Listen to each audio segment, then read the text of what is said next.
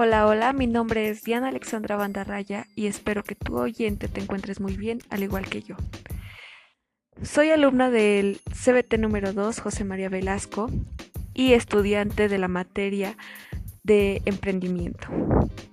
El día de hoy el tema que voy a tocar es el ser humano en la sociedad, pero este va más en general a mi desempeño como líder. Primero quiero contarles una experiencia acerca de esto. Fue hace algún tiempo. Y quiero decirles que es muy padre tomar este papel, ya que tú como líder no solamente tienes que mandar y siempre tienes que tener eso en cuenta, es como un consejo debido a que tú debes de ayudar y ser un complemento para tus compañeros de equipo.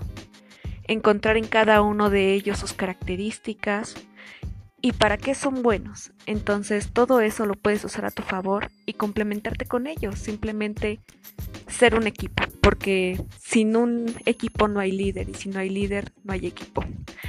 Entonces empecemos. Les quiero decir también que este fue a raíz de que tenía que entregar un trabajo y por cuestiones mayores no pude hacerlo. Entonces tuve que pedir una segunda oportunidad y no a través solamente de mí, sino llevarlo a cabo con otros compañeros. Entonces, para yo obtener una buena calificación tenía que realizarlo con otras personas y yo tomé la iniciativa de crear este grupo.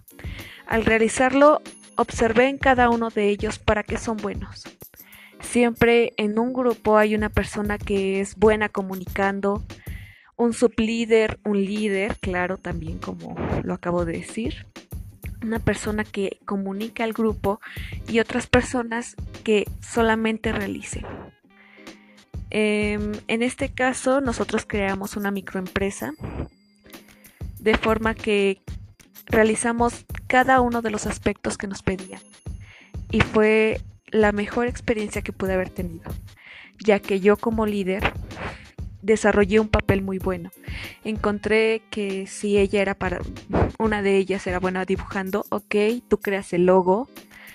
Si tú eres bueno en informática, en cuestión de todas las computadoras, tú puedes crear una página web, ya que mi carrera está más enfocada en, este, en esta área de informática entonces, tú vas observando lo bueno de cada uno de ellos y cómo se pueden desenvolver mejor. Entonces, una vez que realicé todo esto, terminamos la lección y fue de forma muy exitosa, ya que todos como equipo nos complementamos en el sentido de que cada uno hizo lo que quería.